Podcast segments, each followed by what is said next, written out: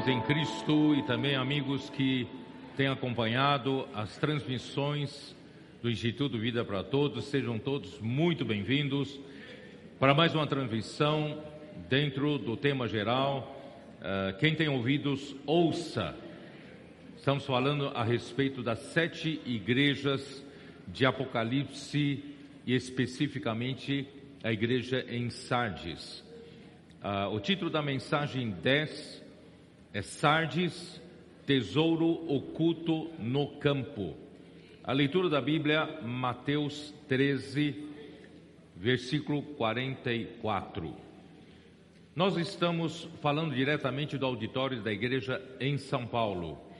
E ao mesmo tempo está acontecendo na instância né, a conferência Geração Santa, por isso que os nossos adolescentes não estão aqui, estão todos na instância Sumaré e também os que cuidam deles estão lá.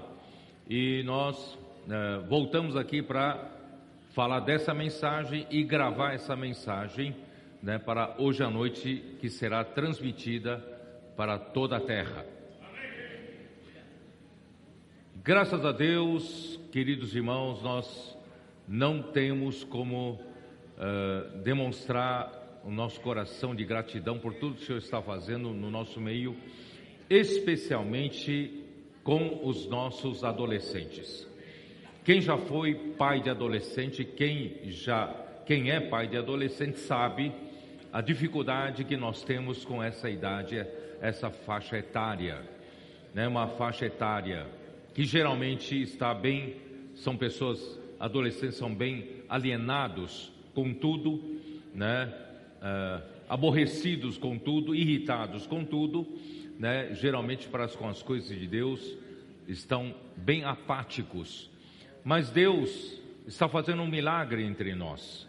Desde o ano de 2020, quando Ele nos revelou o Salmo 110, versículo 3, que atendendo né, o pedido de, do, do Filho de Deus, que nós lemos em Salmo, Salmo 2, uh, eh, quando o pai falou para o filho: Pede-me, né, que eu te darei as nações por herança e também né, as extremidades da terra por possessão.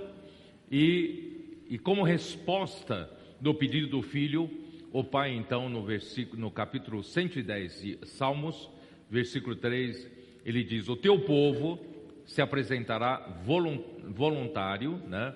E como gotas do orvalho, descerão do céu, irmãos, como gotas do orvalho, né? Uh, uh, na, na, no, no momento da aurora, os teus jovens santos para formar exército de jovens santos para lutar para trazer o reino de Deus aqui de volta no final dos tempos.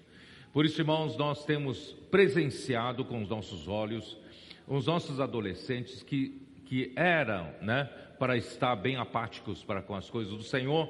O Senhor fez um milagre, estão se levantando como, né, como, é, como é, pedaços de gravetos, né, pegando fogo, está, estão ateando fogo nas toras, né, também nos adultos e nos jovens. E e em todo lugar, né, isso está acontecendo, não é uma coisa isolada, o Senhor está fazendo milagre com os nossos adolescentes. Eles estão lá na estância pegando fogo né, e estão mudando né, a, a, a, o perfil das reuniões da igreja. Irmão, nós só temos que louvar o Senhor por isso. Ah, é o momento deles. Vocês, vocês sabem que por que né, essa razão de o Senhor ter abençoado tanto é que eles são simples em receber a palavra do Senhor, eles creram na palavra do Senhor e eles não foram simples em obedecer e fazem né, tudo que a palavra tem falado para eles hoje. Eles fazem eles acompanham de perto cada palavra, cada mensagem da palavra profética, eles fazem transcrição das mensagens para gravarem melhor. Eles fazem imersão na palavra, eles fazem gritos de guerra, eles saem às ruas para pregar evangelho, eles fazem a comportagem, pregando o evangelho do reino, eles, eles estão como loucos pelo Senhor, né? eles foram contagiados pelas sete tochas de fogo que ardem diante do trono de Deus. Nesse momento final, o Senhor mandou como os sete Espíritos de Deus para percorrer toda a terra. Irmãos, por isso, irmão, nós estamos muito alegres. Eles são nosso modelo, modelo de simplicidade. Irmãos, quanto mais a idade vem, nós ficamos mais complicados. Nós ficamos mais questionadores. Nós perdemos a simplicidade e perdemos a pureza devidos a Cristo, devidos a Deus. Irmão, na verdade, nós devemos ser questionadores em tudo, mas não questionadores quanto à palavra de Deus. Quando nós identificamos que a palavra vem de Deus, irmãos, nós devemos deixar todo todo questionamento de lado.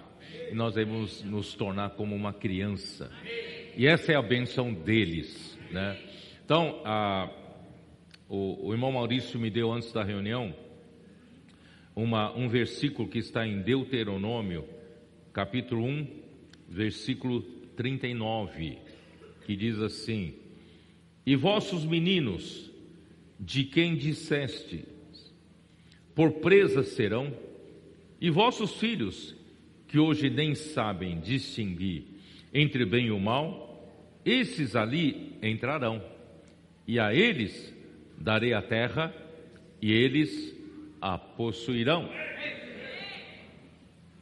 Esse, essa, esse versículo está dentro de um contexto em que Deus tirou o povo de Israel com a mão poderosa e os trouxe até o deserto. E tendo caminhado pelo deserto, eles já estavam no limiar de entrar na boa terra de Canaã, num lugar chamado Cádiz Baneia. E nesse, nesse lugar o Senhor os fez ver, contemplar a boa terra que o Senhor prometeu dar a eles. E aí, no versículo, né, é, versículo 22 de Deuteronômio 1, então todos vós vos chegaste a mim e dissestes, mandemos homens adiante de nós, para que nos espiem a terra e nos digam por que caminho devemos subir? A que cidades devemos ir? Isto me pareceu bem, eles falaram para Moisés. Isso me pareceu bem de maneira que tomei dentre vós doze homens de cada tribo, um homem. E foram-se e subiram a, a região montanhosa e espiando a terra, vieram até o vale de Escol.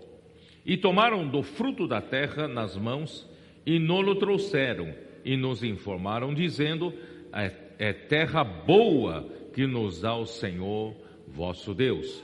Então os doze espias entraram na terra para espiar a terra e confirmaram que a terra é uma terra boa. Aí o versículo 26 vem um porém. Porém, vós não quisestes subir, mas fosses rebeldes à ordem do Senhor vosso Deus. Irmãos, toda a palavra do Senhor é uma ordem para o seu povo. E quando Deus ordena, irmãos, para o seu povo cumprir, é sempre bênção. Sempre bênção quando nós cumprimos, cremos na palavra de Deus e, e cumpramos, cumprimos a palavra. Né? Murmurastes nas, nas vossas tendas e dissestes: Tem o Senhor contra nós ódio? Por isso nos trouxe da terra do Egito para nos entregar nas mãos dos amorreus e destruir-nos. Para onde subiremos? Nossos irmãos fizeram com que se derretesse e o nosso, o nosso coração, dizendo: maior e mais alto do que nós é este povo. O povo ali é, é tudo grande, grande demais, né? São, são gigantes aos nossos olhos, né? As cidades são grandes, são fortificadas até os céus. Também vimos ali os filhos dos anaquins, anaquins eram gigantes. Então eu vos disse: não vos espanteis, nem os temais.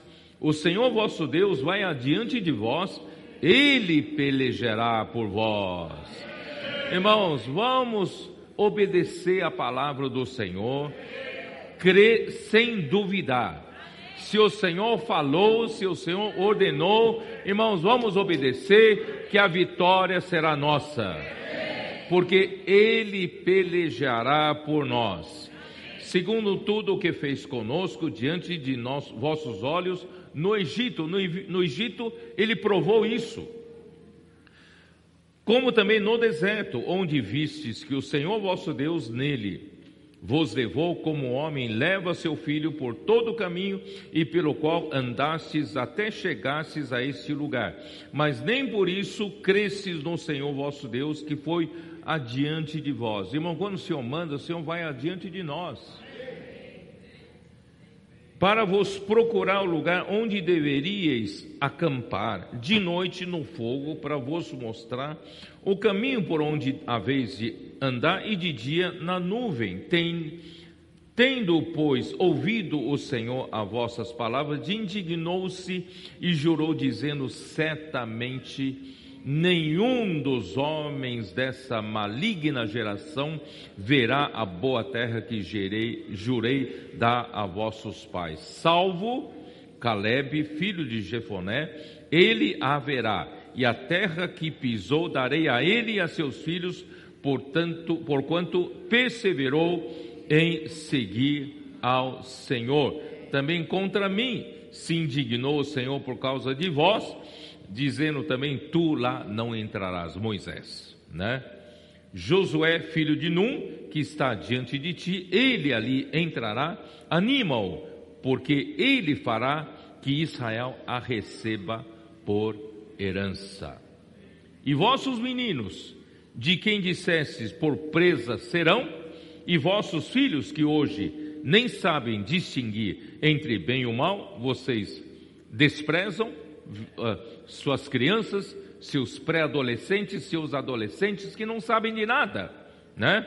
Mas esse, a eles darei a terra, eles a possuirão, eles dominarão a terra Porém vós virai-vos, parti para o deserto pelo caminho do mar vermelho. Volte para trás, porque vocês não vão entrar.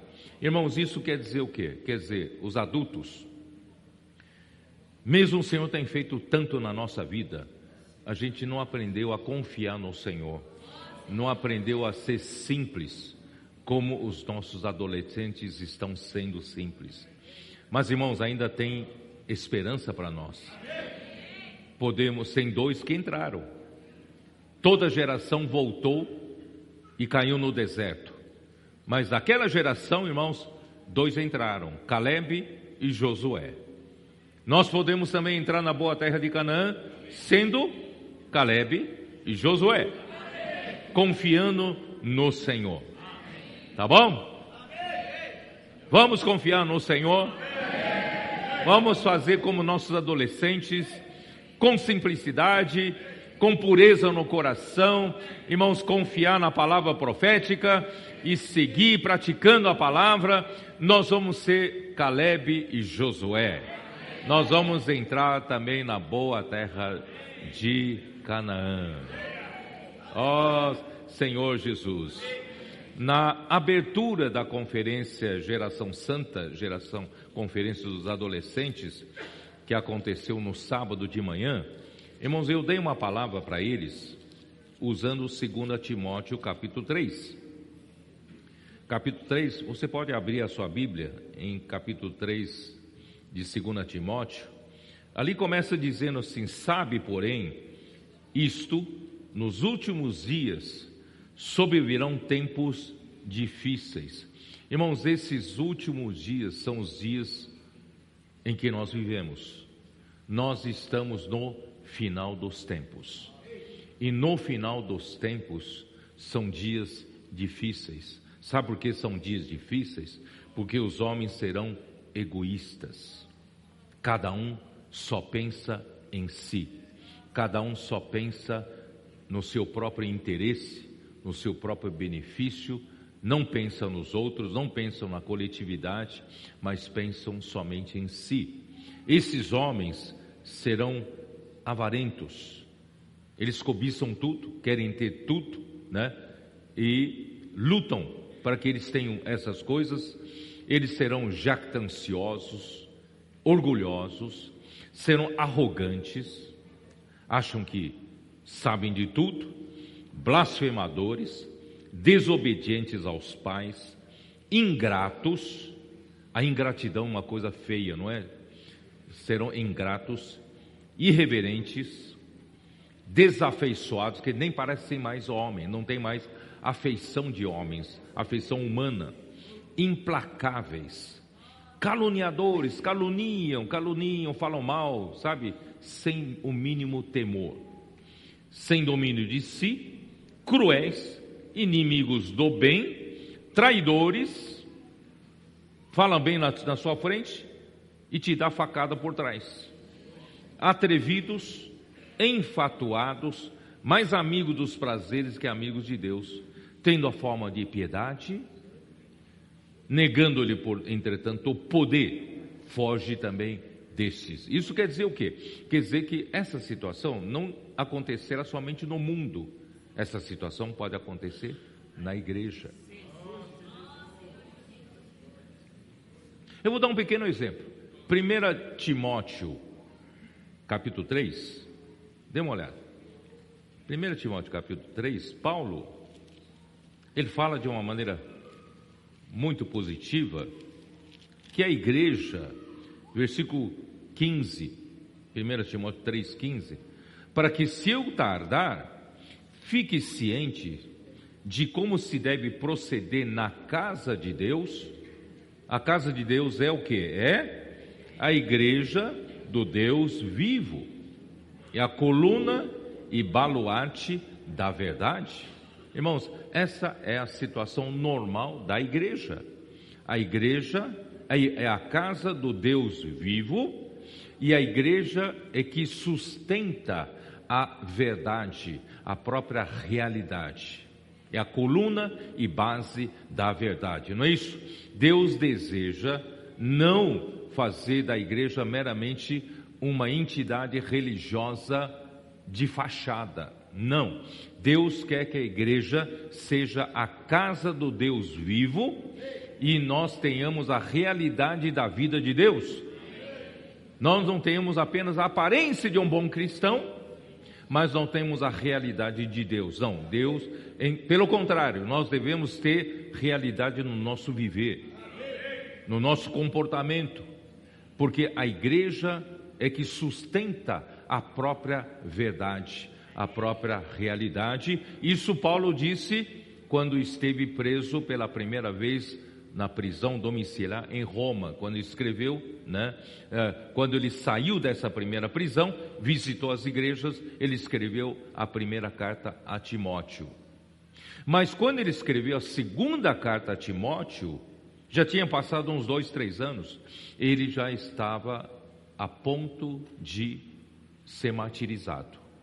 E nesse momento ele viu a confusão na igreja. Três anos atrás, ele diz que a igreja é coluna e base da verdade e a casa do Deus vivo. Mas três anos depois, o que, que ele fala? 2 Timóteo capítulo 2, versículo 20. Ora, numa grande casa, agora era a casa do Deus vivo, agora ele fala, numa grande casa, não há somente utensílios de ouro e de prata, há também de madeira e de barro alguns para honra, outros, porém, para desonra. Ora, de repente, a casa, a igreja que é a casa do Deus vivo, coluna e base da verdade, se tornou uma grande casa e que tem vasos para honra e também tem vasos para desonra. Há ouro, prata, mas também há madeiro e palha, né? Então, irmãos, essa era a situação já aproximando-se para o final dos tempos. Assim, pois, se alguém a si mesmo se purificar destes erros, será o vaso para honra, santificado e útil ao seu possuidor, estando preparado para toda boa obra. Quer dizer, no tempo final, você tem que tomar uma decisão. Em que existe uma tendência de alguns ir para mal. Mas você tem que se purificar para se tornar vaso para honra. Vocês entenderam? Aí no versículo, né? É isso, né? 22. Foge outro sim das paixões da mocidade. Segue a justiça, a fé, o amor e a paz com os que de coração puro invocam o Senhor. Vamos conservar nossa pureza. Você quer entrar na boa terra de Canaã? Conserve a pureza, né? E repele as questões insensatas e absurda. Pare né, de encher sua cabeça com questionamentos. Não mexa com essas coisas. Seja simples, seja puro, né, para com as coisas do Senhor. Invoca o nome do Senhor com de coração puro, né, que, que, que e busque a justiça, a fé, amor e a paz. Tá? Aí então eu continuei em 2 segunda Timóteo 3, Aí eu falei né, nessa situação do final dos tempos, mas nessa situação das trevas, da escuridão, em que todos são, né, todos buscam satisfazer os, os seus próprios desejos, todos são egoístas. Irmãos, mas você pode ser diferente. Paulo falando por Timóteo no versículo 10. Tu, porém, tu, porém, tens seguido de perto o meu ensino Irmãos, essa é a situação dos adolescentes hoje e pode ser a sua situação hoje como adulto. Tu, porém, todo mundo está seguindo por uma direção errada, mas você pode seguir diferente. Tu, porém, tens seguido de perto o meu ensino. Irmãos, segue, siga de perto a palavra profética. Não perca uma palavra. Faça imersão na palavra inculque a palavra no teu coração. Você vai estar seguindo de perto, vai ser a sua salvação. Não só segue de perto no meu ensino, mas também o meu procedimento, propósito, fé, longanimidade, amor, perseverança. Timóteo, até as minhas perseguições, né? E os meus sofrimentos, vocês, você acompanhou, né? E ora, todos quantos querem viver piedosamente Cristo Jesus serão né, perseguidos. Mas os homens perversos que não seguirem caminho, irmãos, da palavra profética e seguirem um caminho de, de criticar, de falar mal, de questionar, não vão, homens perversos e impostores irão de mal a pior, enganando e sendo enganados. Aqueles que enganam pensam que eles são eles são, eles são espertos, enganam. Na verdade, quando eles enganam, são, estão sendo enganados pelo chefe do enganador, que é Satanás, certo? Então, aí, mais um tu, porém, versículo 14: Tu, porém, permaneces naquilo que aprendestes e de que fosse inteirado, sabendo de quem o aprendesse. Irmãos, essa é uma palavra que nós demos na abertura para, para os adolescentes. Eles estão bem estão fazendo imersão na palavra, estão pregando evangelho nas ruas, eles estão né, influenciando seus pais, eles estão influenciando seus colegas nas escolas, eles estão cheios de vida, cheios de vitalidade, mas eles têm que progredir mais. E qual é o progresso deles? A palavra que eles estão fazendo imersão, estão inculcando no coração, eles precisam permanecer nessa palavra. Essa palavra precisa inculcar neles e precisa fazer diferença na vida deles. Essa palavra precisa amadurecer neles. Em outras palavras, eles precisam crescer. Eles precisam amadurecer né? Então, que desde a infância sabes as sagradas letras que podem tornar-te sábio para a salvação pela fé em Cristo Jesus, porque toda a escritura é inspirada por Deus e útil para o ensino, para a repreensão, para a correção e para a educação na justiça. Irmãos, a palavra de Deus, a Bíblia, é tudo isso. Vai ajudar um adolescente. E como adolescente vai ganhar luz à palavra, é pela palavra que Paulo dava para ele. Tu tens seguido de perto o meu ensino. Então a palavra profética traz revelação, traz luz para a Bíblia que você tem na mão. E isso vai fazer o que? Último versículo, versículo 17. A fim de que o homem de Deus seja perfeito.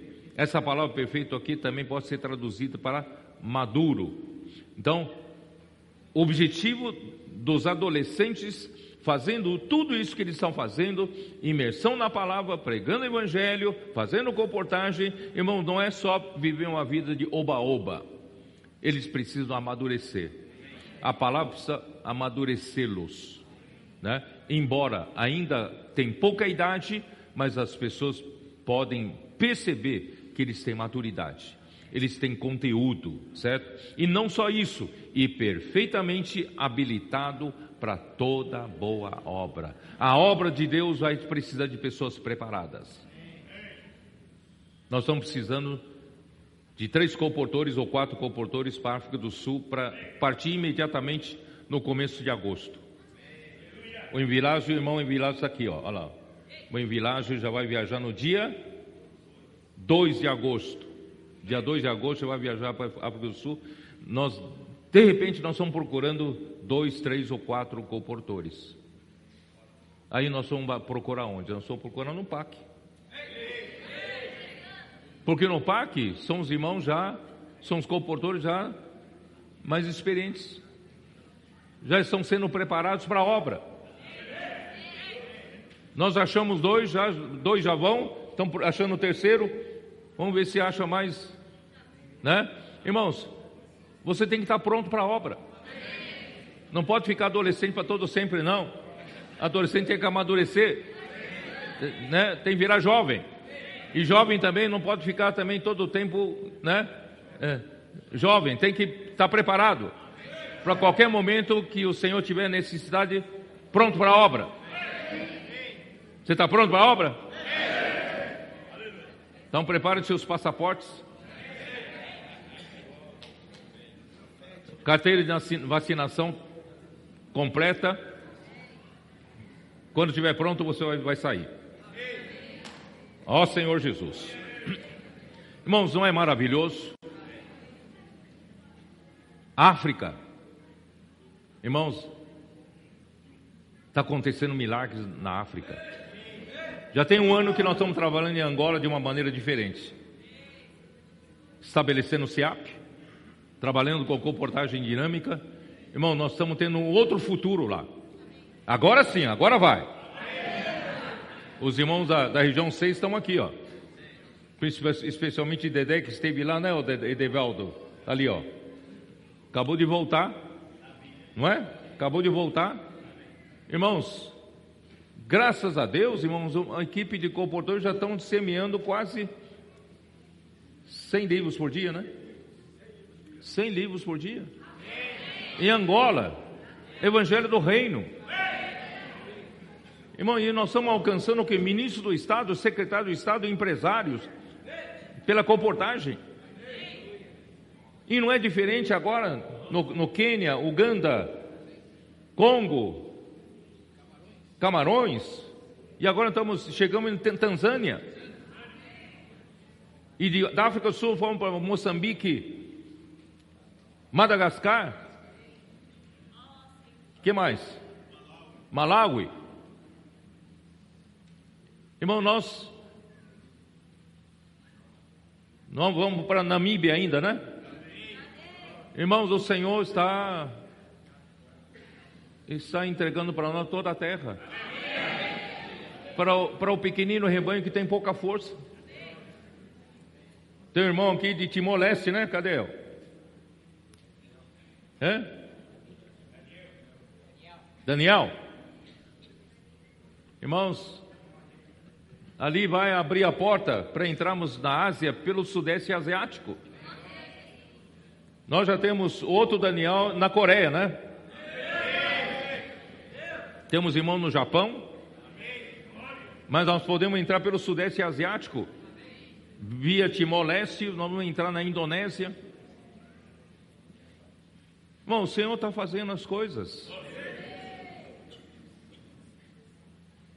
Tem gente ainda está preocupando e criticando imersão, criticando grito de guerra, irmão. Vamos levantar os olhos. Toda a terra, o Senhor quer tomar toda a terra.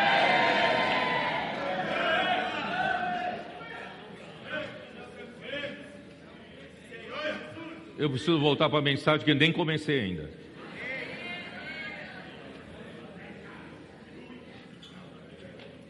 Eu já falei, irmãos, que estamos dentro do contexto da igreja em Sardes.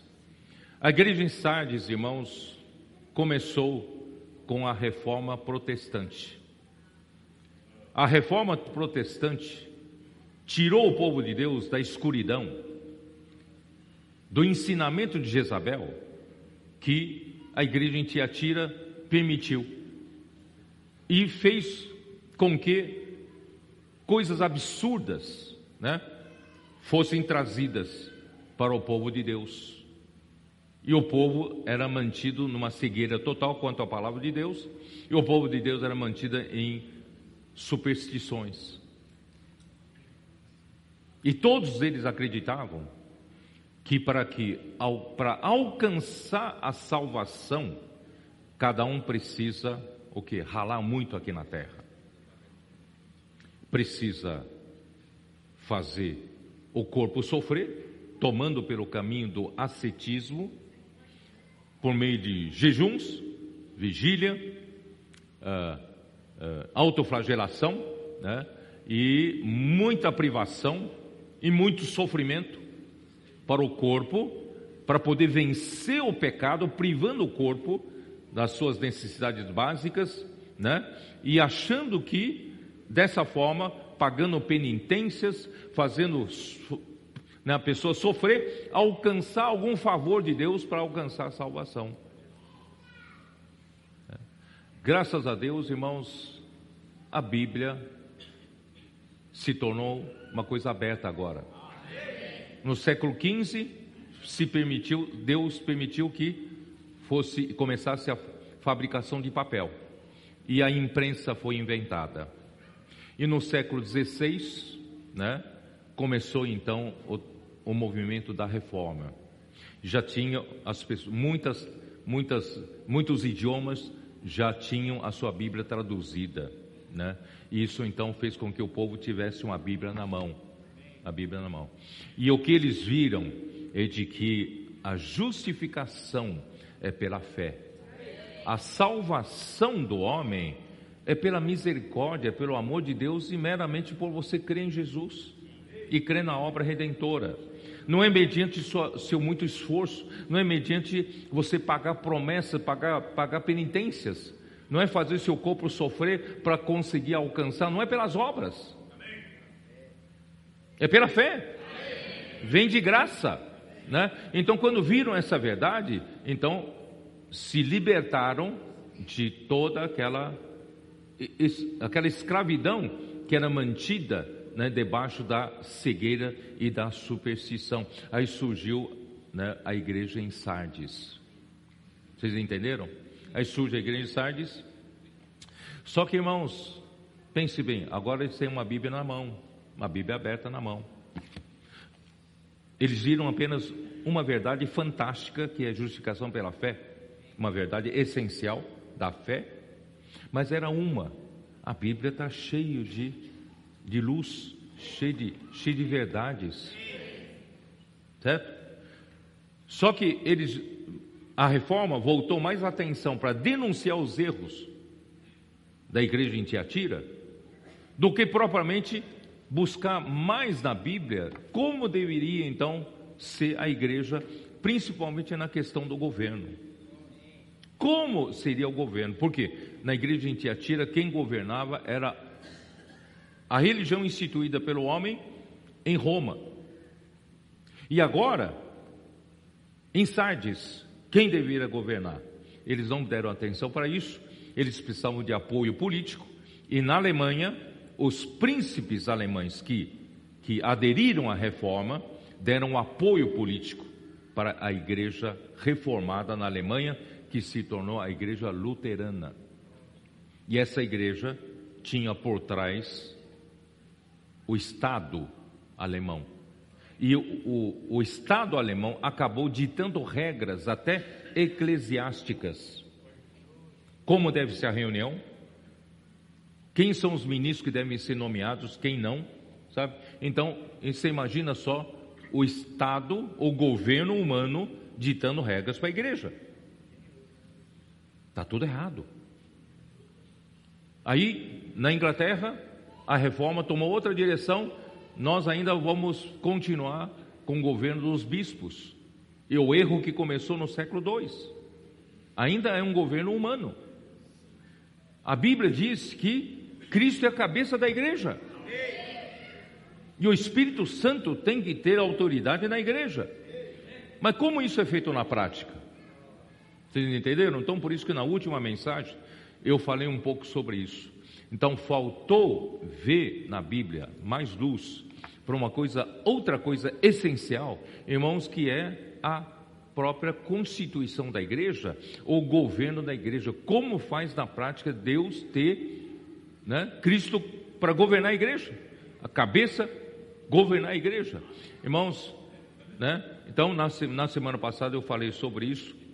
Por não verem isso, eles foram recebendo as verdades sem uma base da igreja, um recipiente adequado para receber todas as verdades que vão sendo reveladas.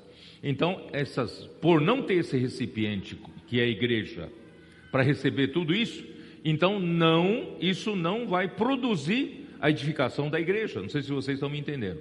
Se eu não tenho uma base, a igreja como base, para receber toda essa bênção, irmãos, essa bênção vai se perdendo e não vai não vai produzir o que Deus quer produzir, que é a edificação da igreja, fazer a vontade de Deus. Aí que acontece? Em cada época que alguém descobria alguma luz, na verdade, alguma bênção de Deus na palavra de Deus, se tornava né, um grupo de seguidores que viram determinada verdade e seguiam essa verdade, sem a base da igreja, e se tornou o que? Uma divisão. E outro grupo que viu outra verdade e se, seguem essa verdade se torna outra divisão. Porque essa verdade, essa bênção, não é para o corpo, não é para a igreja. Vocês estão me entendendo? Não sei se vocês estão me entendendo. É por isso que o Senhor, para a igreja em Sardes, é o Senhor que falou: você, você, tu tens nome de que vives, mas estás morto. Então a reforma já nasceu num sistema morto, porque Cristo não governa. E assim, irmãos, hoje nós temos só no Brasil mais de 25 mil divisões, denominações. Por isso, irmãos, o Senhor precisa restaurar a base certa da igreja. E hoje nós temos, irmãos, graças a Deus, eu ainda vou detalhar isso melhor quando falar da igreja de Filadélfia. Mas, irmãos, nós temos a base da unidade da igreja hoje e nós temos a palavra profética, que é a maneira pelo, pela, pela qual Cristo governa a sua igreja. Porque a palavra profética é a palavra de Deus, ordem de Deus, que dá direção à igreja e que governa a igreja. Então, graças a Deus temos a palavra profética, nós também temos o que? Aprendemos a viver no Espírito. A igreja não é uma coisa terrena, a igreja é uma coisa espiritual, uma coisa celestial, portanto, os membros do corpo de Cristo têm que aprender a viver no espírito. O Pai procura hoje os verdadeiros adoradores que o adorem em espírito e em verdade. Nós temos que adorar o Senhor na outra esfera, na esfera espiritual, e nós também praticamos em cada cidade, somos uma só igreja. Não há divisão. Então, essa base deu, né, possibilitou toda a bênção derramada não seja para um grupo, toda a bênção derramada é para a igreja como um todo. Por isso, irmão, nós estamos avançando. Só que essa igreja em Filadélfia, que eu vou falar ainda mais tarde? Tá? Então, uh, lá em, vamos, vamos, vamos abrir em Mateus 13 uma parábola correspondente à igreja de Sardes. Mateus 13, versículo 44.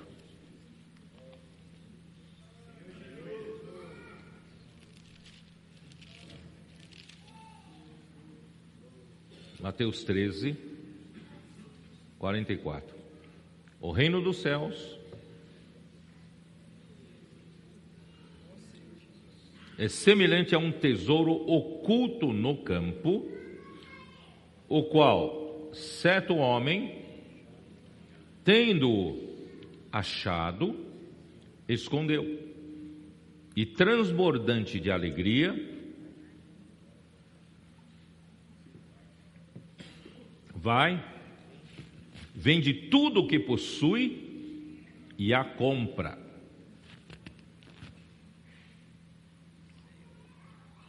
Não, perdão. Onde eu estou, hein? É, vende tudo isso e, e compra e compra aquele campo, compra aquele campo. Bom, uh, tem várias interpretações aqui sobre esse campo, mas dentro do contexto de Sardes, eu vou usar esse campo, irmãos, como a Bíblia aberta. Eles não tinham a Bíblia aberta. E agora em Sardes, esse homem encontrou o campo, encontrou a Bíblia aberta, não é isso? E dentro dessa Bíblia aberta, irmãos, tem tesouro. Ele foi lá, vende tudo e compra o campo, tá? Então vou, vou ler, eu diz, vou colocar assim: campo em grego é agros, que significa terra, campo, lavoura, fazenda. Deve significar a palavra do Evangelho, as Escrituras ou a Bíblia. Tá? Jesus Cristo é o verdadeiro tesouro. Não adianta você ter essa Bíblia e se você não achar o tesouro, o tesouro está aqui dentro. Jesus Cristo é o tesouro. Eu vou ler um comentário bíblico de uma pessoa chamada Mateus Matthew Henry. Henry, tá? Ele diz assim: é que baseado nisso que eu estou interpretando dessa forma. O evangelho é o campo no qual o tesouro está escondido. Está escondido na palavra do Evangelho, tanto no Antigo Testamento como no Evangelho que está expresso no Novo Testamento. Tá? Então, baseado nesse comentário e também eu, como eu penso, dentro do contexto de Sardes, esse campo está se referindo a palavra Bíblia, tá? Mas por outro lado, tá? Tem uma outra compreensão. Por outro lado, o povo de Israel era a vinha do Senhor. Não é isso? Em Salmo 80, versículo 14, Isaías 5, de 1 a 7, não vou ler por causa do tempo, ali fala que o povo de Israel era a vinha do Senhor, de quem o Senhor esperava colher frutos. Portanto, o campo pode ser também a vinha que deve produzir o fruto para o Senhor. Tá? Então, pode a possibilidade dessas duas interpretações.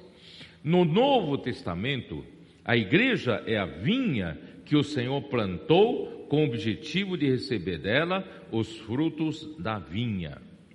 Marcos Agora eu pedi para abrir a sua Bíblia, Marcos 12, versículos 1 e 2. Marcos 12. Depois Jesus entrou Jesus a falar, falar-lhes por parábola, um homem plantou uma vinha, secou-a de uma sebe, construiu um lagar, edificou uma torre, arrendou-a a uns lavradores e ausentou-se do país. No tempo da colheita, enviou um servo aos lavradores para que recebesse dele, deles dos frutos da vinha. Irmãos, a, o povo de Deus é uma vinha e Deus quer receber frutos. A igreja é uma vinha e Deus quer receber frutos. Irmão, infelizmente, a igreja em Sardes, por causa da, da, da, da Bíblia aberta e não ter esse recipiente que é a igreja para receber toda a bênção, e então eles começaram a buscar avidamente luz na Bíblia, não é isso?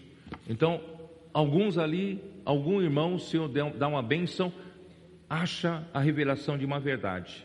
Outros, né, outro, em outra, outra época, acha a revelação de uma outra verdade, como não tinha recipiente da igreja para receber essas verdades, e se tornavam grupos, formavam grupos que sustentavam essas bênçãos, essas verdades reveladas, tá? Não sei se vocês entenderam. Aí dessa forma que aconteceu, surgiu um ambiente de que eu tenho a verdade melhor que a sua. A palavra desse grupo aqui é melhor do que a palavra naquele grupo. Aí começa a ter competições, a começa a ter, ah, essa igreja é melhor, aquela igreja mais espiritual, aquela igreja tem, tem um coral mais bonito, é, sabe? Começou a irmão, aí perdeu a finalidade de ser vinha, produzir fruto para o Senhor. Nós não estamos aqui para ver quem fala melhor, estamos aqui para disputar quem tem a verdade melhor. Então a igreja é uma vinha para produzir fruto, é para o Senhor. Por isso que, por isso que a igreja em Sardes, irmãos, trouxe um legado também para nós. Nós recebemos um legado de Sardes de que, sabe, isso é nosso passado. Nós dávamos muita atenção para pregadores e mensagens, né? Aí começavam até até disputar quem prega melhor. Os irmãos mais antigos sabem do que eu estou falando, certo? Irmão, ficou esse hábito de Puxa, essa, esse irmão fala bem, aquele irmão fala bem, ah, essa pregação é melhor, aquela pregação. Irmãos, deu ênfase mais para as doutrinas, as mensagens, do que para, para o quê? Para execução da ordem de Deus. Deus quer edificar a sua igreja, Deus quer levar a sua obra adiante. Só que o seu povo ficou só vendo quem prega melhor, quem fala melhor, e entrou na mera né? discussão de teologias, seminários, não é isso? mensagens boas, mensagens ruins, competição. Irmãos, isso não interessa ao Senhor. Interessa ao Senhor, irmãos, uma palavra que o Senhor dá para a igreja como uma palavra profética para produzir frutos, para execução. O Senhor, na igreja é uma vinha, ele quer fruto. Então, por isso, irmão, graças a Deus hoje, nós não temos mais esse ambiente, não tem mais esse ambiente, né? A palavra é para ficar uma palavra bonita, né? Não, a palavra é para executar a obra de Deus. A palavra é para o quê? Para a gente fazer o que Deus mandou. É a ordem de Deus. Porque o Senhor quer voltar. Não tem mais tempo a gente ficar discutindo doutrinas. Tem mais tempo para discutir, sabe, que essa palavra é melhor, aquela palavra é pior. O Senhor falou, nós temos que executar, sabe? Então precisamos apresentar frutos para o Senhor, tá? Então esse era o, o, o objetivo. Então, irmãos, como, por isso, como membro do corpo de Cristo, o nosso coração é a terra para receber a semente do reino, que é a palavra do reino, e nós devemos ouvir para produzir fruto. Como? Mateus 13. Abra sua Bíblia em Mateus 13. Por isso nós precisamos ter, irmãos, um coração correto para ouvir. Não é um coração duro, né, para criticar, para escolher, né, qual filósofo prega filosofia mais de acordo com a sua filosofia, né? Qual é o time que você quer torcer? Irmãos, não é, não é nesse, não é nesse ambiente, né? Então, por isso nós precisamos ter, precisamos ter ouvidos para ouvir. Né? Capítulo 13 né, de Mateus, versículo, é, versículo 15, né? Vamos ler desde o 14. De sorte que nele se cumpre a profecia de Isaías: Ouvireis com os ouvidos e de nenhum modo entendereis, vereis com os olhos e de nenhum modo percebereis. Então, irmãos, se você estiver num ambiente errado, você vai ouvir, não vai entender nada. Você vai ver com os olhos, mas não vai perceber nada. Irmãos, isso, infelizmente, irmãos, há pessoas que, né, que, que, que não dão valor para o que o Senhor está falando, porque não está entendendo nada. Aí, versículo 15 diz assim: Porque o coração desse povo está endurecido. Irmão, todo problema de coração.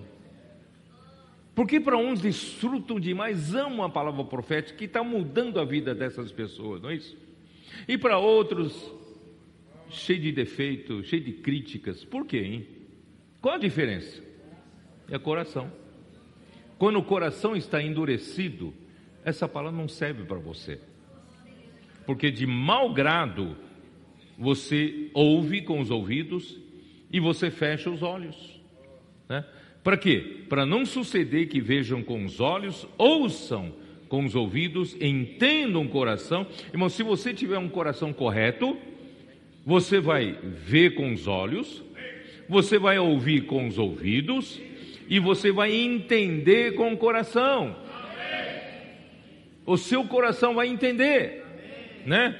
E você vai se converter ao Senhor e você será curado por Ele. Por isso que a rua é a cura para aqueles que têm coração correto. Tá? Por isso o versículo 16 fala: Bem-aventurados, porém, os vossos olhos, porque veem, e os vossos ouvidos, porque ouvem Pois em verdade vos digo que muitos profetas e justos desejaram ver o que vedes e não viram, e ouvir o que ouvis não ouviram, tá? Aí vem, atendei, pois, a parábola do semeador, eu só quero ver a primeira frase do versículo 19. A todos os que ouvem a palavra do reino e não a compreendem, é, ouvem a palavra do reino. O que é a palavra do reino, irmãos? Toda a palavra que o Senhor fala conosco é uma semente do reino e é a palavra do reino. Essa semente do reino vai crescer ou não vai crescer, depende de como você recebe a palavra. Com que coração você recebe. Por isso, irmãos, vamos lidar com o nosso coração. Vamos voltar para a simplicidade que os nossos adolescentes têm. Vamos tirar esse coração crítico. Vamos tirar esse coração complicado. Vamos ser simples certo? E ter um coração para receber a palavra do reino, e o reino vai crescer em nós, vai produzir fruto para o Senhor. Então, esse tesouro, irmãos, oculto no campo, esse tesouro oculto no campo, é Cristo. Vocês se lembram em Colossenses 2, versículo 3, que nós lemos um versículo que fala que Cristo é o tesouro, em quem todos os tesouros Dá uma olhada, Colossenses 2, 3, como diz. Versículo 2 diz assim: Para que o coração deles seja confortado e vinculado juntamente em amor, isso é, entrelaçados em amor. O resultado da palavra, da palavra do reino é entrelaçar-nos em amor, né? Entrelaçados em amor e que eles tenham toda a riqueza da forte convicção do entendimento para compreenderem plenamente o mistério de Deus Cristo, versículo 3. Em quem Cristo, em quem todos os tesouros da sabedoria e do conhecimento estão ocultos. Se você quer saber quem é o tesouro no campo, o tesouro é Cristo. Em Cristo estão escondidos todos os tesouros da sabedoria e do conhecimento, tá? E, ó Senhor Jesus, uh, produzindo um tecido de amor, né, coalescido, que é a edificação da igreja. E o tesouro, irmãos, é a revelação da palavra. De um lado a gente fala tesouro é Cristo, mas como eu vou receber Cristo como tesouro? Quando Cristo aparece a mim. Sabe quando Cristo aparece a você? Quando revela você. A revelação, né? Salmo 119, 130. Dê uma olhada. Salmo 119, versículo 130. A revelação da, das tuas palavras esclarece e dá entendimento aos simples. Irmãos, como Cristo aparece você como tesouro? A revelação da palavra. Vocês entenderam? Então, irmãos, se você tem a Bíblia na mão, não faça da Bíblia meramente regra de conduta da sua vida. Não faça meramente né, da Bíblia, devo fazer isso, devo fazer aquilo. Não, você tem que achar o tesouro na Bíblia. E como você acha tesouro na Bíblia, irmão, buscando revelação da palavra. Quando Deus revela a você, Cristo aparece para você. Não é? E é a palavra do reino. Então, irmãos, isso, é, João capítulo 5 deixa isso mais claro. João capítulo 5, versículo 39, como diz?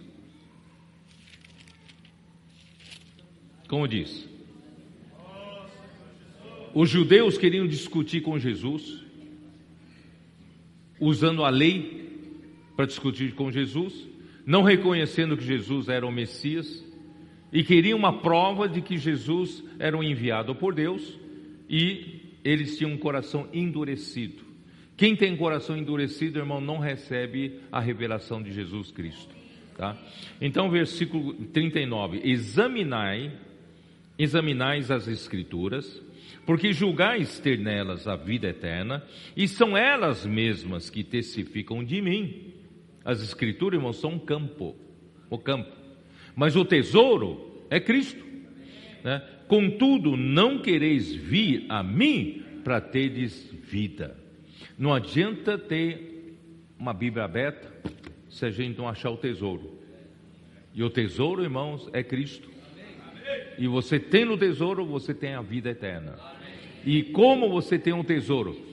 Ele precisa revelar. Precisa ter revelação. E para ter revelação, eu preciso ter um coração correto. Tá? Então, irmãos, as, vers, capítulo 6, versículo 63. Como é que você sabe que Cristo é o tesouro e, e, e aparece para você na revelação da palavra. Versículo 63. O Espírito é o que dá vida. A carne para nada aproveita. As palavras que eu vos tenho dito são Espírito e são vida. Você quer achar Cristo como tesouro na, na Bíblia? Então você tem que ir para a palavra. E não é só a palavra, a revelação da palavra, porque você indo até Cristo, você tem a vida, você tem a vida eterna. Então, irmãos, os reformadores acharam uma fração do tesouro, a verdade sobre a justificação pela fé, e não quiseram ir até o Senhor para continuarem a buscar o tesouro na palavra, como fez Paulo. Porque todos os tesouros da sabedoria e do conhecimento estão ocultos em Cristo. Se eles continuarem a buscar a revelação da palavra, certamente, irmãos, eles vão chegar ao quê? No governo da igreja. Eles vão chegar na, no recipiente certo para receber todas as bênçãos, que é a igreja. Então eles deveriam continuar buscando no tesouro. Só que se contentaram com uma verdade: a justificação pela fé. Daí para frente, irmãos, por não terem esse recipiente da igreja para receber todas as bênçãos, veio, vieram muitas bênçãos daí para frente, mas todas essas bênçãos não caíram no recipiente da igreja, favorecendo a edificação da igreja, porque não tinha essa base. Então, por isso, irmãos, o sistema todo está errado, tá? Ó Senhor Jesus. Aí a, a, a liderança da igreja deve ser de Cristo como a cabeça do corpo por meio da sua palavra. Como Deus governa a gente, irmãos? Como Deus está governando a igreja? Pela sua palavra. É a palavra que nos governa. Então, os líderes igre da, da, da igreja precisam fazer seu papel de mensageiro. Irmãos, que é um mensageiro? para sete igrejas de Apocalipse 2 e 3, a carta é escrita para quem? Ao anjo da igreja em Éfeso, ao anjo da igreja em Esmirna, ao anjo da igreja em Pérgamo e assim por diante. E essa palavra anjo, anjo né, em grego significa mensageiro. E quem é mensageiro? Aquele que leva a mensagem. Ué, se eu sou portador de uma mensagem, irmão, mensagem não é minha. Eu sou portador, eu sou aquele que leva a mensagem. A mensagem de quem? Deus. Né? O Senhor falou por, João: João, o que vês escreve as sete igrejas. As sete cartas são cartas do Senhor. E João era o que? Era um transmissor, era um mensageiro. Então, irmãos, no Novo Testamento, né, hoje, os líderes das igrejas, irmãos, não são aqueles que são super capazes, competentes, administra bem a igreja. Claro que tem que ser, mas isso tudo é a capacidade e o poder que o Espírito nos dá. Não é pelo seu espírito, sua capacidade natural. Então, os líderes das igrejas têm que saber sua função principal. Qual é a sua função principal? É a de um mensageiro. Por isso que 2 Timóteo 2,2, como Paulo fala para Timóteo: O que da minha parte ouviste? Não é isso? E o que da, de minha parte ouviste, o que você ouviu de mim. O que, que, que, que Timóteo ouviu de Paulo? A palavra. Não é isso? E essa palavra de Paulo?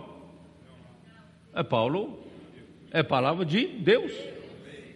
Palavra de Deus que pediu para Paulo, revelou a Paulo, e Paulo então falou para a igreja, e Timóteo ouviu. O que da minha parte ouviste, através de muitas testemunhas, isso mesmo transmite. Isso mesmo transmite. Você é um portador de uma mensagem. Seja um fiel portador de uma, uma mensagem, entregando a mensagem original, que, do jeito que você recebeu. Não distorça, não filtre, entregue fielmente. Irmãos, é, esses são os líderes das igrejas. Né? Isso mesmo transmite a homens fiéis e também idôneos para instruir a outro. Irmão, não precisamos entregar para quem vai entregar para outros. Não jogue pérolas para os porcos. Quem tem coração errado, não adianta você entregar. Entrega para quem vai entregar para o outro. Então, quem é fiel, quem é idôneo, para entregar para o outro. Irmãos, a liderança da igreja deve aprender que dessa forma Cristo como cabeça governa a igreja pela palavra. Mas se você transmitir uma mensagem não fiel, errada, você está transmitindo um comando errado para o corpo. É muito sério isso, né? Para isso, né, Deus precisa do seu apóstolo ou profeta como canal dispensador da palavra. Então, isso tem que vir de um canal. Assim como Paulo falou em Efésios 3, não é isso? Efésios 3. Paulo falou assim, versículo 2: Se é que tendes ouvido a, a respeito da dispensação da graça a mim confiada para vós outros, dispensar graça é uma coisa que Deus confiou a Paulo. Paulo é um canal dispensador da palavra de Deus. Pois, segundo uma revelação, me foi dado conhecer o mistério. Quer dizer, Paulo só podia transmitir como canal dispensador aquilo que Deus revelar. Se Deus não revelar, Paulo não pode transmitir suas próprias palavras. Os irmãos entenderam? Então o Senhor confiou a Paulo para ser esse canal dispensador da palavra de Deus mediante uma revelação. Tá? Ó Senhor Jesus. Aí ele fala no versículo 8: A mim, o menor de todos os santos, me foi dada esta graça de pregar aos gentios o evangelho das insondáveis riquezas de Cristo. Irmãos, para ele foi dado essa graça, ele é o canal da graça. E fica mais claro ainda em Apocalipse 1:1. Dá uma olhada em Apocalipse 1:1. Eu já falei, eu não canso de falar, irmão, porque esse é um princípio que tem que nos governar, nos reger, né? Capítulo 1, versículo 1 diz assim: revelação de Jesus Cristo. Irmãos, quando o tesouro é, tesouro é Cristo, não é? E onde está o tesouro de Cristo? Na palavra. Mas não é só na palavra, na Bíblia. É onde tem a revelação. Entendeu? O tesouro é Cristo. Quando Cristo dá a revelação. Por isso a revelação é de Jesus Cristo. Vocês entenderam? Revelação de Jesus, revelar Cristo. Ele é o tesouro, né? Revelação de Jesus Cristo que Deus lhe deu para mostrar aos seus servos as coisas que em breve devem acontecer. Então, esses servos aqui no versículo 1 são os anjos das igrejas, são os mensageiros, os que não têm mensagem própria, devem transmitir a revelação de Jesus Cristo. E Deus então quer transmitir para esse grupo de mensageiros, para transmitir para a igreja. Só que esse grupo de mensageiros não recebem diretamente de Deus, recebem de João. Né? Diz assim: E ele, enviando por intermédio de seu anjo, notificou ao seu servo João. Então Deus notifica a João: João, você é o canal transmissor da minha revelação para esse grupo de mensageiros e você vai transmitir para esse grupo de mensageiros, e esse grupo de mensageiros são os líderes das igrejas, vão transmitir para as igrejas. E dessa forma, irmãos, a cabeça que é Cristo governa os membros do corpo de Cristo. A igreja em Sardes não viu isso. Aí a bagunça, bagunça. Por isso, irmãos, olha como é, como é importante isso. Ó Senhor Jesus, e o poder da igreja, irmãos, deve ser do Espírito, que são os sete Espíritos, isto é, irmão, nós não confiamos no homem, não confiamos no clero, não confiamos o que? No que Roma montou de liderança, da liderança humana. Irmão, nós confiamos no Espírito. Porque o Senhor que aparece para a igreja de Sardes é aquele que tem na mão direita os sete Espíritos de Deus. E também na sua mão direita os sete, as sete estrelas, que são os sete anjos, mensageiros de Deus. Por isso, irmãos, a igreja não depende do poder humano, não depende da capacidade humana, não depende da organização humana, mas depende do poder do Espírito. Por isso que em Zacarias 4, né, o Senhor fala para Zorobabel, não é por força, não é por poder, mas é pelo meu espírito. E Paulo fala em 2 Coríntios 3, não é isso? É, não que a nossa suficiência vem de Deus, não que por nós mesmos sejamos capazes de pensar alguma coisa, como se partisse de nós, irmãos, tudo que parte do homem não edifica a igreja, né? Como se partisse de nós, não, né? A nossa suficiência vem de Deus o qual nos habilitou para sermos ministros de uma nova aliança, uma aliança não da letra, mas a aliança do Espírito. Porque a letra mata, mas o Espírito dá vida. Por isso, irmãos, os tesouros da palavra profética, graças a Deus, no livro Ender Miller, escreveu, ele escreveu em 1800 e pouco, ele já disse qual é o diferencial da igreja em Filadélfia que vai concluir essa era, trazer o reino de volta. Qual o diferencial? Os os tesouros da palavra profética foram destrancados para essa igreja. Irmãos, o que nós temos de diferente, irmãos, o nosso grande privilégio é que o Senhor está nos dando a palavra profética. Se o Senhor trancar a palavra profética, acabou. Nós viramos um grupo religioso morto. Mas graças a Deus, irmãos, toda semana nós temos novidade. Toda semana nós temos sangue novo, alimento novo, não é isso? direção nova, luz nova. Irmãos, isso faz com que a gente não pare. A gente avança, avança, avança, avança. Né? É, é, é, o, é, o, é o candeeiro, como é que é? O, a candeia que brilha até que a estrela da alva nasça em nossos corações. Essa palavra não vai parar de iluminar-nos. Amém. Agora, irmãos, eu vou para a parte chata para vocês, que é a parte histórica, tá? Eu vou ler aqui agora, tá bom? Eu vou mostrar para vocês a, a reforma protestante como como se desenvolveu na Europa naquele início, tá? Eu vou ler aqui. A reforma protestante na Europa. Dois homens se destacam na reforma: Lutero, na Alemanha, e Zwinglio, na Suíça. Será muito fácil, vou usar, vou usar as palavras do Andrew Miller, tá? Para não dizer que são minhas, tá? Será muito difícil para nós definirmos qual dos dois tinha o coração maior pela manutenção e pela divulgação da verdade de Deus.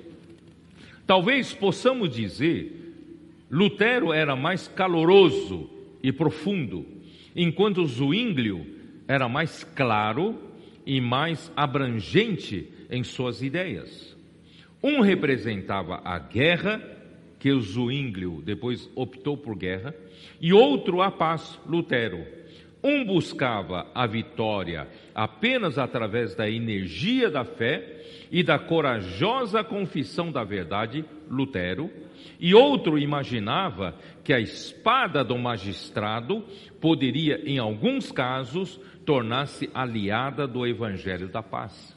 Quer dizer, o Zwinglio depois acabou apelando para para envolver o governo na luta pela reforma, tá? E vou, vou ler outro texto de Andrew Miller com, com relação ao Lutero. Ele era um monge agostiniano de condição humilde. Vou explicar um pouquinho porque porque esses homens, grandes homens usados por Deus no passado, eles sempre foram monges. Eu quero explicar para vocês. Por quê? Porque no, no, no, período das trevas, no período da igreja em Tiatira, todo jovem Todo homem que quisesse servir ao Senhor, amar o Senhor, seguir na direção de viver a vida, né? Que para amar o Senhor e servir ao Senhor, ele parecia que ele tinha que seguir um caminho de monastério, tinha que seguir um caminho de ser um monge. O que, que é ser um monge? É para o quê? Para buscar privação, para de alguma forma alcançar algum favor de Deus. Não sei se vocês estão me entendendo. Então, todos esses grandes homens do passado, por, por, por amar a Deus, querer servir a Deus, irmãos, acabam sendo um monge passa pela vida de monge. Aí, aí buscam, sabe, na, na privação de comida, no jejum, na vigília, né, na, na autoflagelação, fazer sofrer. Muitos quase que perdem, perdem a vida, sabe? É, é, de tanto não, sem, não deixar ter sono suficiente e nem comida suficiente. Alguns deliram. Não sei se vocês já ouviram falar desses grandes homens do passado, às vezes parece que eles lutam com demônios. Na verdade, é o delírio de, de, falta de comida, falta de descanso para o corpo, entendeu? Eles ficam naquele mundo ali, irmãos, muitos quase morrem. Então, vi, vão para essa vida de monge. E Lutero não era diferente. Ele era um monge agostiniano de condição humilde, sem nenhuma, sem nenhuma autoridade, sem nenhuma proteção, levantou-se para enfrentar o mais degradante e bem assentado despotismo que algumas vezes se impôs sobre a credulidade dos seres humanos, tendo triunfado por completo, quer dizer, dominou né, a, a, raça humana naquele tempo por completo, ali na Europa. Né? Nós não podemos nós não podemos ser lembrados o suficiente desse invisível, mas invencível poder. Era um poder invencível. A fé sempre está em harmonia com a mente e o governo de Deus. Esse foi o grande segredo da vitória de Lutero. Tá? Agora vou ler outro texto. Desde o início, o grande e fatal erro do protestantismo foi buscar o apoio do braço humano para sua proteção, em vez de apenas testemunhar a favor da verdade e confiar no Deus vivo. Por que, que eu faço questão de ler o texto de Andrew Miller? Porque se eu falar, alguém vai dizer, eu estou criticando o protestantismo, certo? Mas é a palavra dele, tá? Então ele diz, é que o, o, o protestantismo buscou apoio, né? Uh, humano para se estabelecer. Tá? E, e o que eu estava lendo aqui? Peraí. Mal os reformadores haviam rompido com Roma, já se sentiam como que apavorados pelo poder remanescente do papado, porque a pressão continuava, e a pressão era muito grande. Isso fez com que estendessem suas mãos buscando o apoio do governo civil procurando abrigo sob seus exércitos. Satanás conseguiu desviar os olhos deles de Deus, voltando-os para o poder de seus inimigos. E com isso sua força foi abalada e a sua firmeza desapareceu. Irmão, nessa hora você não tem que olhar para o poder do inimigo. Você tem que olhar para Deus que nem o rei Josafá em, em, em segunda crônica, segundo, segundo Crônicas 20, vocês se lembram? Né? Ele estava ele tava desesperado, né? inimigos ali, mil, né? ele, não conseguia vencer o inimigo, mas aí veio o profeta falar: não se preocupe, a peleja não é vossa, a peleja é de Deus. Então somente vocês fiquem o quê? Hã? Tomar posição. Irmão, você precisa tomar posição. Não fique em cima do muro. Tem gente que gosta de ficar em cima do muro. Toma posição. Mas fique parado. Você não precisa fazer nada. Toma posição. E, e verás né, a vitória que o Senhor vai dar para vocês. Então, a reforma protestante, debaixo dessa grande pressão de Roma, eles ficaram com medo e apelaram então para a força do Estado alemão, não é isso? E, irmãos, confiando, não confiando em Deus, tá? Ó Senhor Jesus, eu vou ler outro texto dele, tá? É verdade que Lutero se opunha ao uso das armas com o propósito de promover a divulgação da reforma e buscava o triunfo da verdade por meio da proclamação pacífica do Evangelho.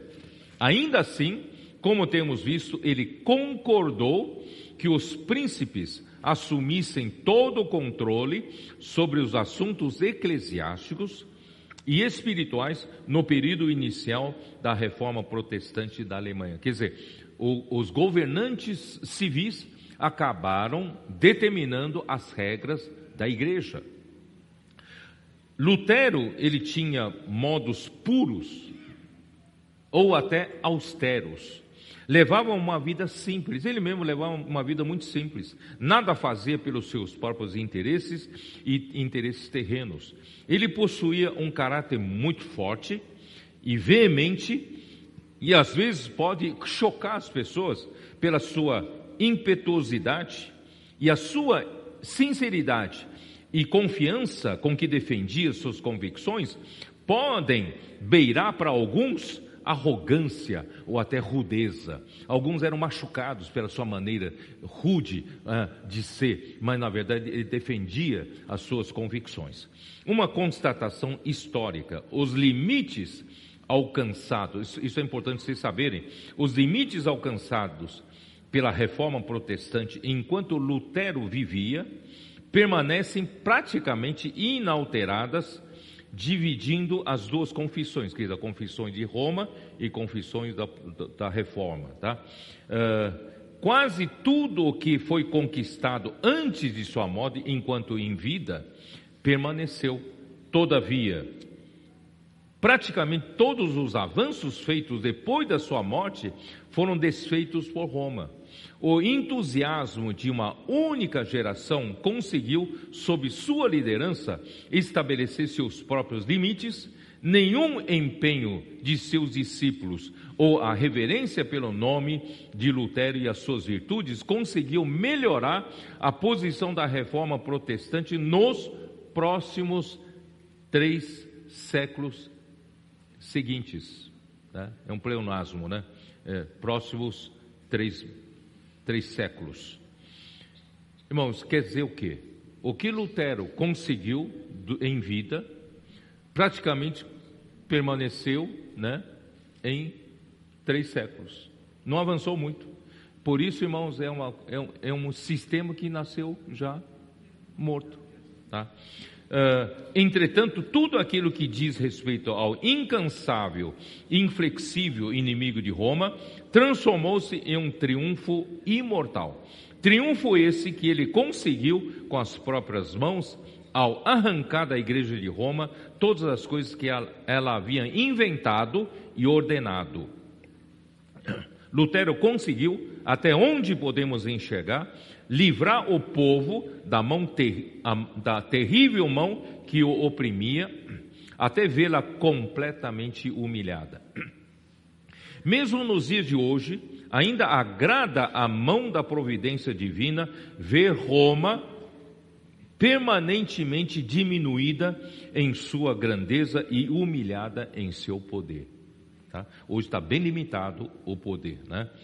Lutero então dormiu no Senhor, cercado de seus amigos e de seus três filhos, no dia 18 de fevereiro de 1546. Lutero partiu para o Senhor.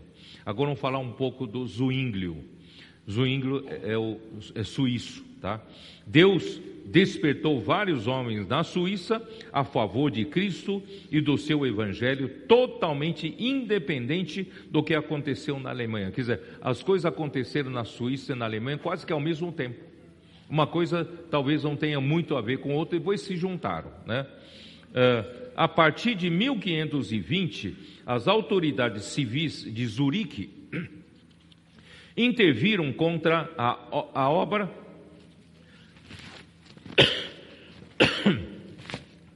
a obra da reforma protestante devido aos efeitos produzidos pelas pregações de Zwinglio. Ele fez um grande e nobre trabalho ao restaurar a Bíblia ao seu próprio lugar, afirmando publicamente que somente a palavra de Deus tem a autoridade e que ela era a única regra da fé e de vida prática.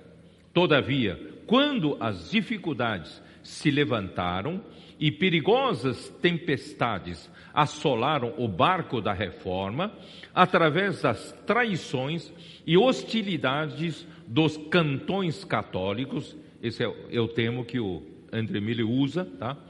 Ele entendeu que era seu dever, como um verdadeiro republicano e um cristão patriota, intervir nas questões federais e aconselhar o Senado, que apelou para o Senado, apelou para a política na Suíça. A partir desse momento, parecia que o poderoso braço de Deus, que até então havia protegido ao seu grande reformador e a sua obra de modo tão visível,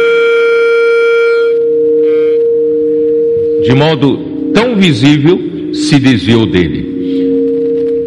Zwinglio, Zwinglio se enveredou por um caminho no qual Deus não podia mais estar com ele, pois Deus não executa a sua obra por meio das armas carnais, mas pelas armas do Espírito.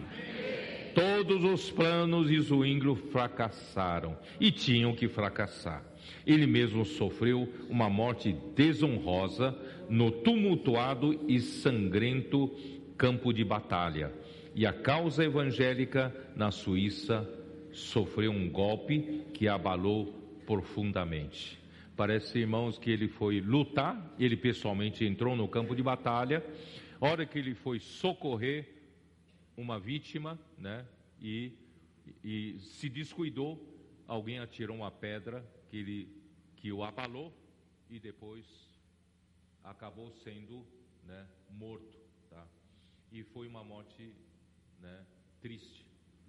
Agora, vamos falar rapidamente sobre a Su Suécia e Dinamarca na reforma. Na Suécia, quando Gustavo Vasa, que é filho do, de Érico Vasa, um dos nomes mais ilustres nos anais da história da Suécia, depois o tirano Cristiano II, cunhado do, de Carlos V, não, Carlos V, talvez vocês não tenham ideia, quem conhece a história, ele foi um imperador, né?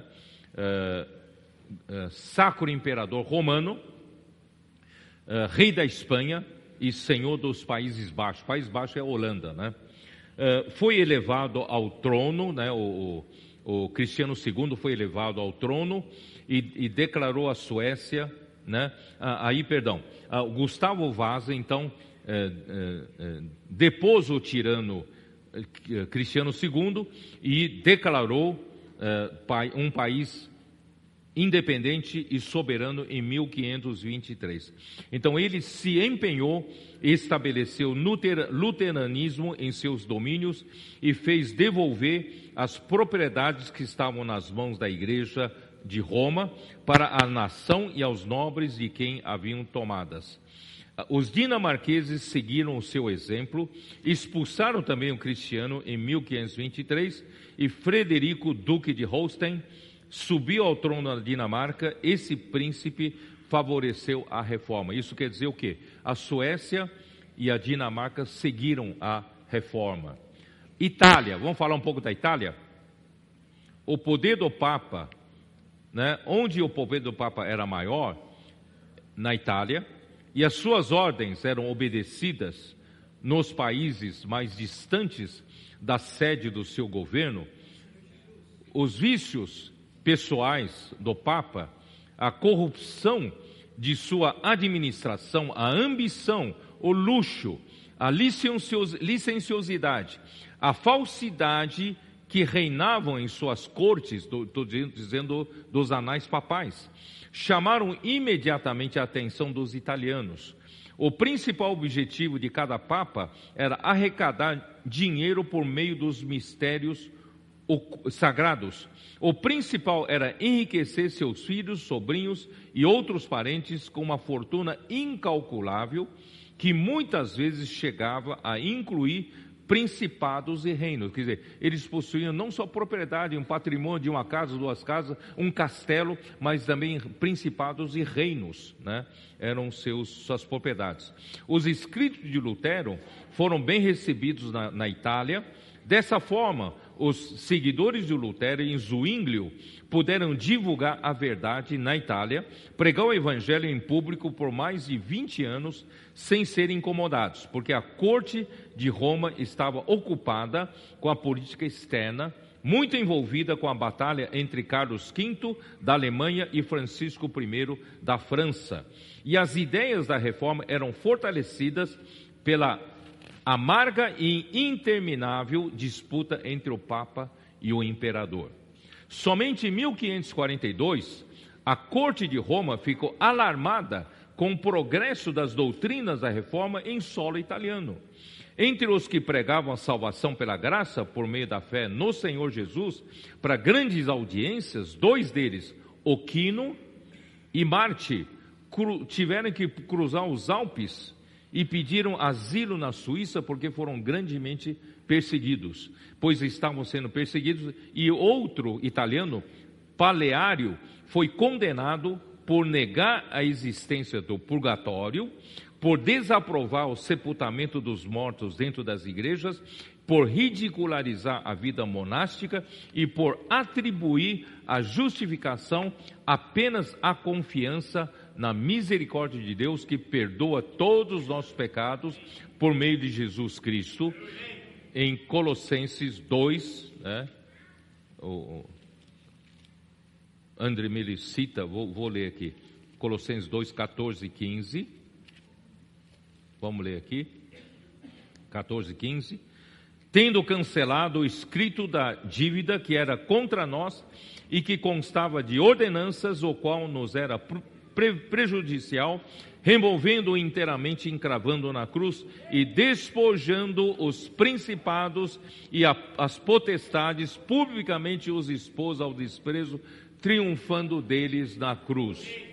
Quis a vitória de Cristo na cruz, irmãos, já nos perdoou todos os pecados e nos impôs de toda a nossa dívida, né? E só que esse paleário, depois de ficar três anos preso nos calabouços da Inquisição, o seu corpo foi queimado em uma estaca. Isso era muito comum naquela época. Os chamados hereges eram, eram, eram levantados numa estaca e queimados, né? em 1570, com 70 anos de idade. Paleário havia escrito um tratado, O Benefício da Morte de Cristo, e cerca de 40 mil cópias caíram nas mãos do povo italiano, que se, se divulgou ali na Itália. Havia espiões do Papa pagos pelos cofres do Vaticano, espalhados por toda a Itália, denunciando os que depositavam a fé na palavra de Deus e aos, aos inquisidores. Multidões foram presas, torturadas e queimadas em estaca, estacas. A República dos Grisões foi o primeiro país a receber os exilados italianos. Outros fugiram para o norte e se lançaram sobre as geleiras dos Alpes para escapar das fogueiras da Inquisição. Infelizmente, com isso, irmãos, a Itália estava condenada a permanecer em trevas, pois poucos seguidores da doutrina da reforma sobreviveram à malícia bárbara e diabólica da Inquisição. Vamos falar rapidamente da Espanha, né? Apesar da antipatia nacional para com a reforma alemã, muitos indivíduos sérios eram receptivos aos escritos de Lutero e já haviam sido que já haviam sido traduzidos e distribuídos na Península Ibérica logo no início do ano 1519 a corrupção escandalosa do clero e as cruéis ações da Inquisição haviam distanciado o coração de muitos da antiga religião.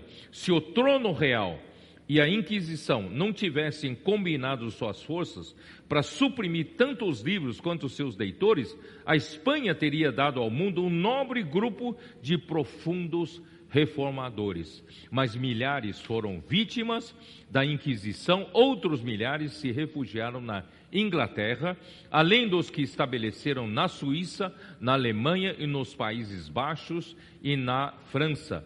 Perto do fim do século XVI, a Espanha se orgulhava de ter estipado a heresia alemã de seus territórios. No entanto, foram vítimas de sua própria tirania, mantendo o país na miséria e no despotismo.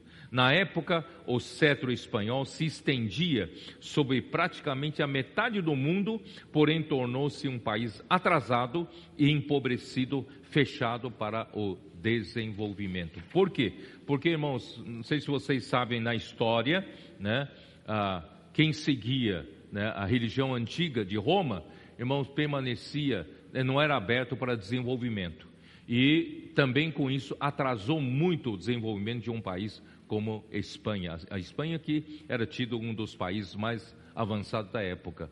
Né? Então, irmãos, concluindo, concluindo, como é importante, irmão, nós temos a luz de hoje. Como é importante nós sabemos, irmãos, que Cristo governa seu, os, os membros do corpo de Cristo através da Sua palavra. E a Sua palavra, irmãos, é a revelação. Em, em, em, em, Apocalipse capítulo 1 é a revelação de Jesus Cristo. Eu acho que em, Gálatas, dá uma olhada, acho que em Gálatas também fala da revelação de Jesus Cristo, né? Dá uma olhada. Ó Senhor Jesus, é isso, né? Ah, capítulo 1, versículo 11: Faço-vos, porém, Saber, irmãos, que o evangelho por mim anunciado não é segundo o homem, porque eu não o recebi, nem o aprendi de homem algum, mas mediante revelação de Jesus Cristo. Então, Jesus Cristo é o tesouro. Mas como você vai ter acesso ao tesouro? É mediante a revelação de Jesus Cristo. Portanto, irmãos, hoje a palavra profética traz a revelação de Jesus Cristo para você. Ele traz o tesouro para você ele, na verdade, ele, né, a palavra profética vem da revelação de Jesus Cristo e traz a revelação de Jesus Cristo para todos, porque quem traz é um canal meramente de um mensageiro. E todos nós, irmãos, devemos aprender, né, a transmitir a mensagem de Deus para todos os membros do corpo de Cristo. Dessa forma, Cristo governa a sua igreja e a igreja prospera. A igreja vai adiante vai adiante, tá? E para terminar, irmãos, eu queria dizer uma coisinha rápida. Uh, eu vou desenvolver depois. Na próxima mensagem, mensagem eu vou falar melhor. Irmãos, graças a Deus, nós estamos. O Senhor usou uma linha dourada que Satanás tentou apagar desde o tempo dos apóstolos, do primeiro século, mas ninguém conseguiu apagar ainda que seja uma linha quase apagando-se, né? uma linha bem tênue, mas atravessou ao longo desses 20 séculos. E quando chegou no século XII, irmãos, essa, essa linha dourada chegou no Pedro Valdo.